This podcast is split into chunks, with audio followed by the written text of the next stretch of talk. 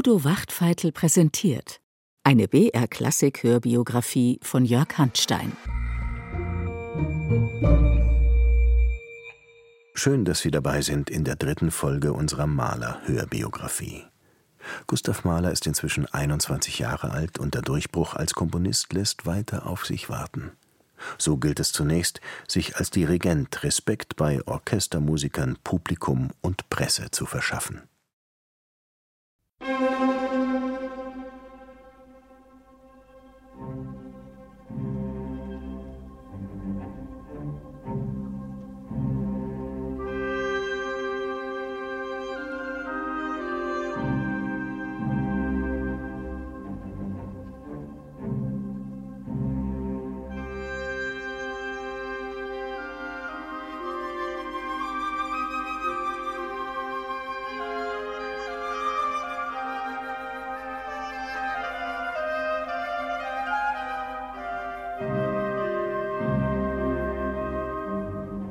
Der Spielmann ziehet in die Weid, lässt's überall erklingen. Ach weh, ach weh, ihr lieben Leut, was soll denn euch mein Singen? Ein Jahr lang hat er am klagenden Lied gearbeitet, und nun will es keiner hören. Mahler ist Komponist, aber wen interessiert das? Er findet keine Stelle in Wien. Er muss, wie der Spielmann seines Liedes, hinaus in die weite Welt.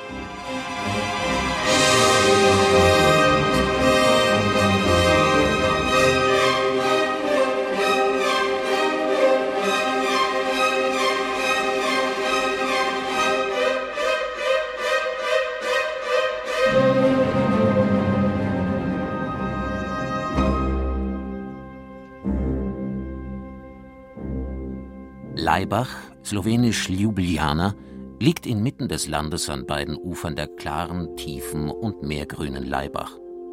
Halbmondförmig umschließt es den steilen Schlossberg in einem flachen Tale, das von zwei Bergvorsprüngen gebildet wird.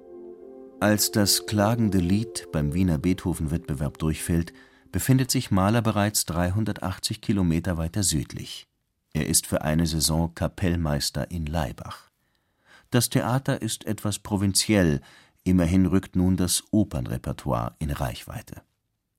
Am 3. Oktober 1881 debütiert Mahler mit Verdis Troubadour. Über das künstlerische Niveau in Laibach lässt die Zeitung einiges durchblicken. Verdis Troubadour ging ohne wesentliche Störung vonstatten, und es fanden die Damen wohlverdienten, rauschenden Beifall. Die Herren taten ihr Bestes.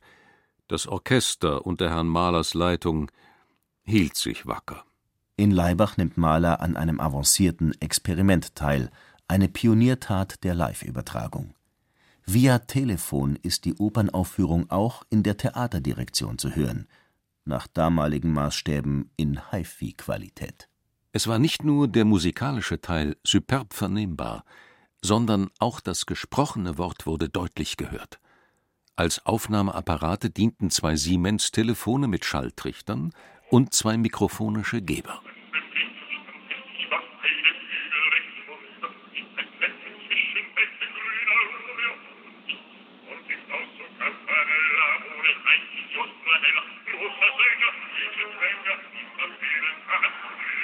Gestern hörten wir Flotus liebliche Oper Stradella als unser unermüdlich tätiger und strebsamer Kapellmeister Herr Gustav Mahler erschien, ward er mit lebhaftem Beifalle und einem Tusch empfangen, welche Zeichen der Anerkennung dieser tüchtig geschulte Musiker wohl verdiente. Mahler lässt die Leibacher aufhorchen. Offenbar haben sie bislang kaum einen Dirigenten erlebt, unter dessen schneidiger Leitung das Orchester so exakt spielt. Doch dieser Schneid wird ihm nicht immer Freunde verschaffen. Die nächste Saison verbringt er im mährischen Olmütz. Jacques Mannheit, Bariton am Städtischen Theater, erzählt von Mahlers ungewohnt strengem Probenstil. Seinen Kopf bedeckte langes, struppiges Haar. Ohne sich irgendjemandem vorzustellen, begann Mahler mit der Probe. Sämtliche Kollegen begegneten dem neuen Kapellmeister mit unverhohlener Antipathie. Aber Mahler reagierte auf alle Zwischenrufe nicht sondern verlangte streng die Befolgung seiner Anordnungen. Niemand getraute sich, dem jungen Menschen zu widersprechen. Die Olmützer Musiker haben es nicht leicht mit Mahler, er aber auch nicht mit ihnen. Er leidet an ihrem allzu menschlichen Hang zum Schlendrian. Er will das Höchste in der Kunst, sie wollen in Ruhe ihren Job machen. Ein grundlegender Konflikt bahnt sich an, Bequemlichkeit auf der einen Seite, glühender Enthusiasmus auf der anderen. Denn das können Sie nicht fassen, dass ein Künstler ganz aufgehen kann in dem Kunstwerk. Wenn ich Sie mitreißen möchte zu einem höheren Schwung und sehe, wie Sie sich verständnisvoll anlächeln, da sinkt mein schäumendes Blut zusammen und ich möchte für immer davonrennen. Ein Kunstideal scheitert an der erbärmlichen Wirklichkeit. Daran leidet Mahler wie der exzentrische Kapellmeister Kreisler, von dem E.T.A. Hoffmann in seinen romantischen Novellen erzählt. Für die biederen Olmützer ist Mahler ein Sonderling dieses Schlages. Und Mannheit erzählt eine Reihe von Anekdoten, die Mahler geradezu als Reinkarnation des verrückten Kapellmeisters zeigen. Er sprach mit Leidenschaft und geriet mit einem Gymnasialprofessor in einen so heftigen Streit, dass dieser dezidiert erklärte, der Neuankömmling müsse so rasch wie möglich verschwinden, weil es sonst einen Skandal setze. Wir spielten Billard. Mahler tanzte mit dem Queue um das Brett herum, schwang denselben einmal nach rechts, das andere Mal nach links, ganze Kreise in der Luft beschreibend. Was machen Sie denn für Übungen, lieber Kapellmeister? Ja, spielen Sie nur ruhig weiter. Ich habe mir soeben den ganzen ersten Akt der Hugenotten durchdirigiert. Dennoch, Mahler verschafft sich Respekt. Er hat nicht nur die Musiker im Griff, er kümmert sich auch um die Inszenierung, vom Pult auf die Bühne springend. Vor allem offenbart er ein enormes Talent als Operndirigent. Auch auswärtige Gäste sind beeindruckt, und dies verhilft Mahler zu einer weit attraktiveren Stelle. Musik- und Chordirektor in Kassel. Endlich eine professionelle Bühne und der Jahresverdienst von 2100 Mark befreit ihn von seinen Geldsorgen. Im August 1883 macht er sich auf die Reise. Ging heute Morgen übers Feld, noch auf den Gräsern hing, sprach zu mir der lustige Fink, ei du Geld. Guten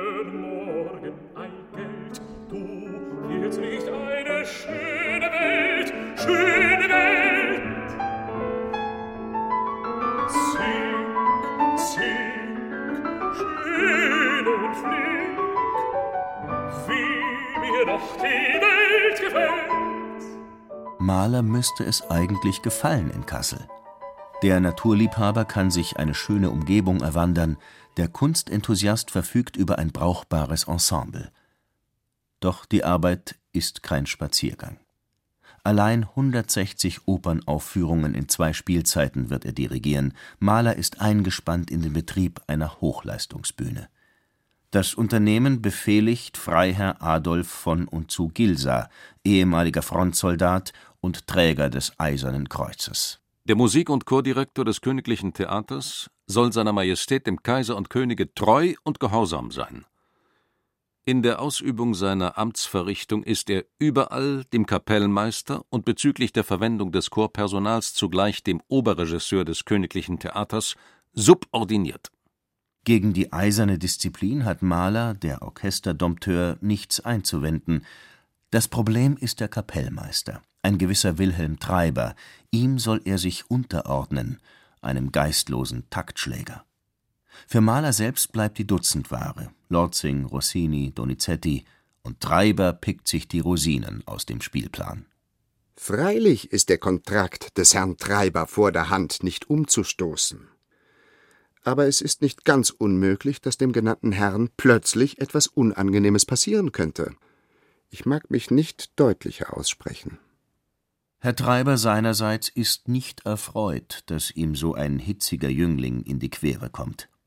Als Mahler Beethovens neunte Symphonie dirigieren soll, ist das Maß voll. Treiber fühlt sich gekränkt und hintertreibt die Aufführung. In der Presse bekommt Mahler erstmals antisemitische Töne zu hören. Damit aller Welt gezeigt wurde, dass in Kassel bei solchen Gelegenheiten der Jude die erste Violine zu spielen hat, wurde der derzeitige zweite Dirigent am Hoftheater, der Jude Mahler, als Hauptdirigent ernannt. Oh, das wäre eine Lust gewesen, einen lieben, guten Juden einmal aus vollen Kräften zu einem Genie zu schwätzen. Ich kann nicht ein vernünftiges Wort mit jemandem sprechen. Die Kastellaner sind so fürchterliche Haubenstöcke, dass ich die Unterhaltung mit einem Wiener Fiaker vorziehe. In einem so stupiden Umfeld will Mahler seine Kompositionen nicht vorstellen. Jetzt, da er endlich die Möglichkeit dazu hätte. Überlastung, Konflikte, Stumpfsinn. Als ob das alles nicht genug wäre, gesellt sich noch ein Problem dazu. Kaum, dass ich das Pflaster Kassels berührte, hat mich der alte schreckliche Bann ergriffen. Ich bin ihr wieder entgegengetreten. Sie ist so rätselhaft wie immer. Ich kann nur sagen, Gott helfe mir. Sie heißt Johanna Richter, ist Sopranistin und Publikumsliebling. Mahler hat sich sofort in sie verliebt und steht die ganzen zwei Kasseler Jahre unter ihrem Bann. Johanna macht ihm schöne Augen und lässt ihn dann zappeln. Wie es um das Verhältnis wirklich bestellt ist, bleibt unklar. Auch Mahler selbst, der bei solchen Gelegenheiten gern Verse schreibt. Es starrt die Sphinx und droht mit Rätselqualen. Und ihre grauen Augen schweigen, schweigen. Kein rettend Wort, kein Lichtstrahl will sich zeigen. Und lös ich's nicht, muss es mein Leben zahlen. Zwischen Hoffnung und Verzweiflung durchlebt Mahler alle Qualen einer unerfüllten Liebe. Sein Hang zur Melancholie stürzt ihn wieder in einen Abgrund bitterer Schwärze. Doch diese Facette seiner Persönlichkeit hat eine oft übersehene Kehrseite: Mahlers Humor, seine Fähigkeit, über die Widrigkeiten der Welt zu lachen zum Beispiel über die für den Sommerurlaub zu erwartenden Probleme. Vor das Zimmer, das wir bewohnen werden, hat uns der liebe Herr Nachbar einen Schweinestall hingesetzt, dessen liebliche Bewohner uns meist in den Schlaf singen und immer mit einem Morgenlied erfreuen werden. Dazu legt noch eine muntere Hühnerschar allmorgendlich ihre Eier und gackert dies Ereignis auf unausstehlichste Weise in die Welt hinaus.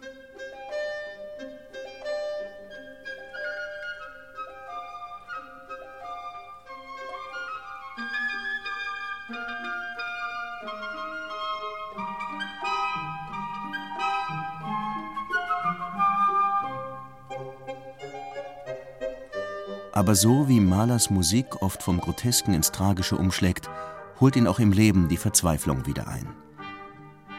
Silvester 1884 darf er allein mit Johanna verbringen. Doch das Glück erweist sich als trügerisch. Ihre Gedanken weilten nicht bei dem Gegenwärtigen. Und als die Glocke schlug und Tränen aus ihren Augen stürzten, da kam es so furchtbar über mich, dass ich, ich sie nicht trocknen durfte. Sie ging ins Nebenzimmer, und als sie wiederkam, still weinend, da hatte sich der unnennbare Schmerz wie eine ewige Scheidewand zwischen uns aufgestellt. Ich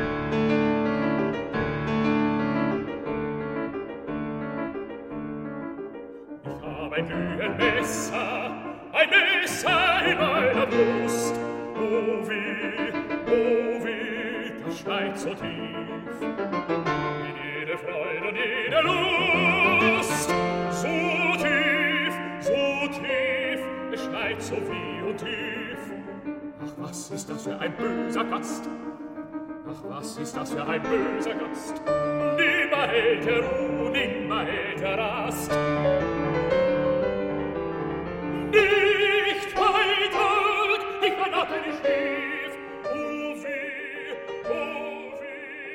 Ich habe einen Zyklus Lieder geschrieben, die alle ihr gewidmet sind.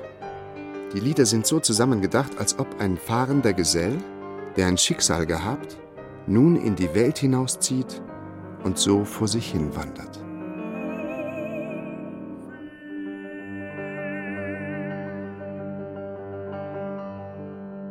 In Kassel hält es ihn nicht mehr.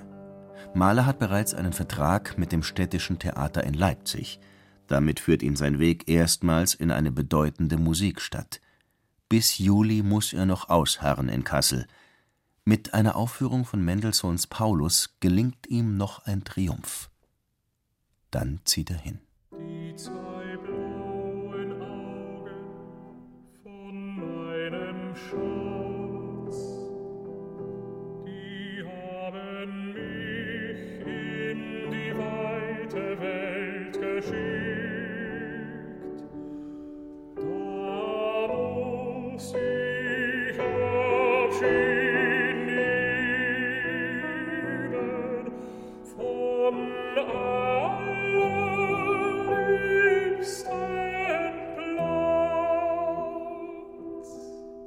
In den Liedern eines fahrenden Gesellen, deren Text von ihm selbst stammt, hat sich Mahler gefunden.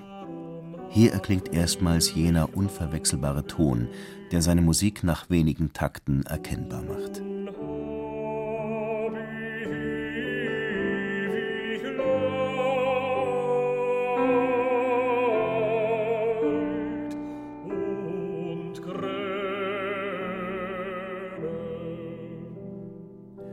Als Dirigent hat sich der gerade 25-Jährige nun endgültig etabliert. Am Horizont winken schon die großen Häuser. Im Sommer des Jahres 1885 unternimmt Mahler eine Reise nach Prag. Für eine Saison ist er Kapellmeister jenes Theaters, wo Mozart den Don Giovanni zur Aufführung brachte. Im Laufe des Jahres studiere ich da selbst die Nibelungen ein. Tristan, Meistersinger. Ich mache schnelle Karriere. Das Theater wird unter Neumann sehr bedeutend werden und mir ein außerordentlich bedeutender Wirkungskreis geboten werden.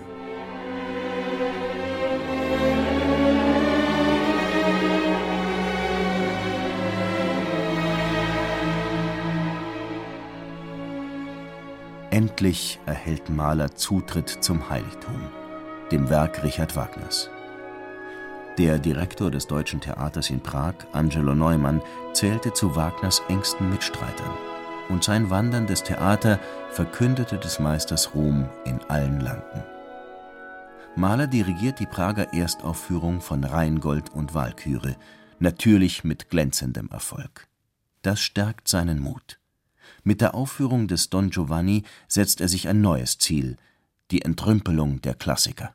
Die Zeitungen werden über mich herfallen, denn das sage ich schon voraus, dass sie alle schreien werden: Wehe, wehe, die Tradition ist beim Teufel. Mit diesem Worte bezeichnet man nämlich die langjährige Gepflogenheit oder den Schlendrian. E giorno fa di là, perché nulla saprà dir, Dio vento sopportar, mangiar male, mal dormir. Mahler müht sich Tag und Nacht, der Oper die Schlamperei auszutreiben. Einem Kunstwerk gegen die Tradition neues Leben einzuhauchen, diese Idee ist neu zu dieser Zeit und Mahlers Vision. Und mit seiner expressiven, detaillierten Schlagtechnik revolutioniert er die Kunst des Dirigierens, ohne dass die Zeitungen über ihn herfallen. Im Februar 1886 leitet er Beethovens Neunte Symphonie. Hierbei malte Herr Mahler jede hervorstechende Nuance förmlich in die Luft mit den Händen. So wurde durch die Betonung einzelner Noten, durch das An- und Abschwellen sowie die sorgsame Verteilung von Licht und Schatten das Kolorit des ersten Satzes in der feinsten künstlerischen Weise verteilt. In Prag kommt Mahler etwas zur Ruhe, hier würde er gern verweilen.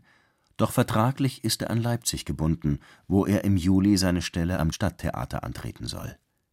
Eigentlich müsste er froh sein, denn nun steht das berühmte Gewandhausorchester zu seiner Verfügung. Doch wie in Kassel hat er wieder einen ersten Kapellmeister über sich. Und so muss ich mich denn auf den schweren Weg nach Leipzig machen, wo meiner gewiss der peinlichste Rivalismus mit Nikisch harrt. Der berühmte Dirigent Arthur Nikisch ist ein Rivale von anderem Format. Mahler respektiert ihn, auch wenn er kaum ertragen kann, dass Nikisch der ganze Ring des Nibelungen vorbehalten ist. Bald ersucht er um seine Entlassung. An Angeboten mangelt es nicht. Hamburg, Karlsruhe, Prag und sogar New York. Mahler ist inzwischen eine begehrte Partie. Nun steht der Esel zwischen vier Heubündeln. Was soll ich tun? Da kommt das Schicksal zu Hilfe. Nikisch erkrankt und Mahler bekommt den Ring und die ganze Macht über das Orchester. Diese Gelegenheit will er skrupellos nutzen. Durch die letzte Wendung der Dinge bin ich dem Nikisch faktisch in jeder Weise gleichgestellt und kann nun mit ihm ganz ruhig um die Hegemonie kämpfen, die mir schon um meiner physischen Überlegenheit willen zufallen muss. Ich glaube, dass es Nikisch mit mir nicht aushalten wird und über kurz oder lang das Weite suchen wird. Neben diesen Kämpfen findet Mahler noch genug Energie für andere Dinge. Er macht die Bekanntschaft mit Karl von Weber, dem Enkel Karl Maria von Webers. Der hütet das Fragment von Webers komischer Oper Die drei Pintos, und Mahler soll es vervollständigen. Eine neue Oper des Freischütz-Komponisten, das ist am 20. Januar 1888 die Sensation. Mahler dirigiert das Werk, dessen Musik zu einem Großteil von ihm selbst stammt, und erntet frenetischen Jubel. Jedenfalls bin ich von heutigem Tage ein weltberühmter Mann. Die drei Pintos verschaffen Mahler Geld und internationales Renommee. Doch die Bekanntschaft mit Karl von Weber hat noch andere Folgen.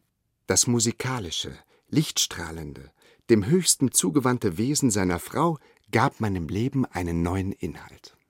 Diesmal will Mahler vorsichtig sein, aber dann verstrickt er sich doch in eine leidenschaftliche, alles aufwirbelnde Affäre. Marion von Weber ist vier Jahre älter und Mutter von drei Kindern. Es droht ein Skandal.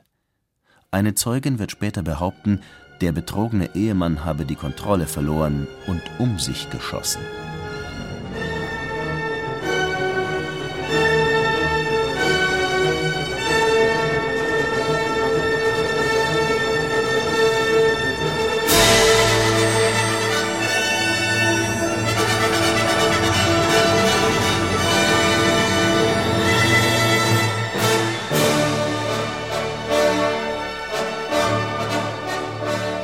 Dinge in Leipzig entwickeln sich nicht zum Besten. Nikisch sucht keineswegs das Weite. Mahler hat alle Möglichkeiten der Musikstadt ausgeschöpft. Und die Liebe zu einer verheirateten Frau ist aussichtslos. Lustlos tut er seine Arbeit. Im Mai bittet er um seine Entlassung. Doch zuvor öffnen sich alle Schleusen seiner Kreativität.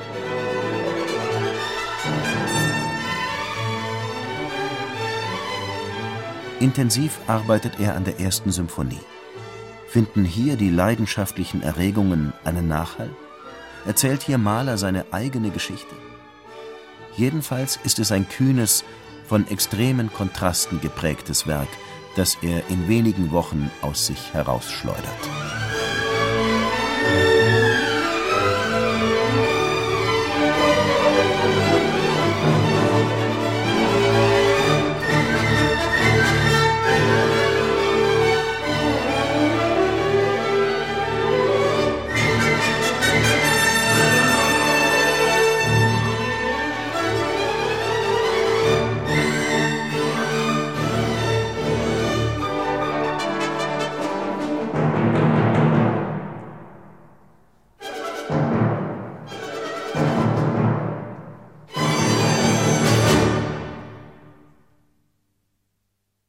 Das Symphonieorchester des Bayerischen Rundfunks unter der Leitung von Raphael Kubelik.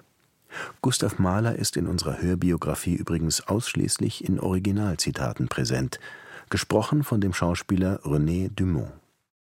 Es kommen Momente der Entmutigung über mich, in denen ich alle Musik aufgeben möchte und ein unbeachtetes Dasein in einem stillen Winkel der Erde als das höchste Glück ansehen möchte.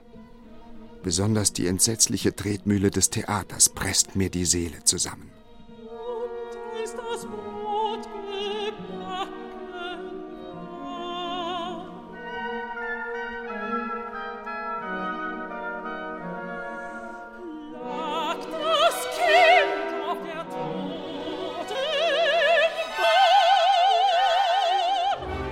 Mit 28 Jahren ist Mahler unzufrieden, obwohl er zu den besten Dirigenten seiner Zeit zählt. Ablenkung von seiner Frustration und Einsamkeit bieten eine neue berufliche Herausforderung und eine erste erfüllte Liebe. Aber damit sind wir schon mitten in der nächsten Folge. Seien Sie gespannt.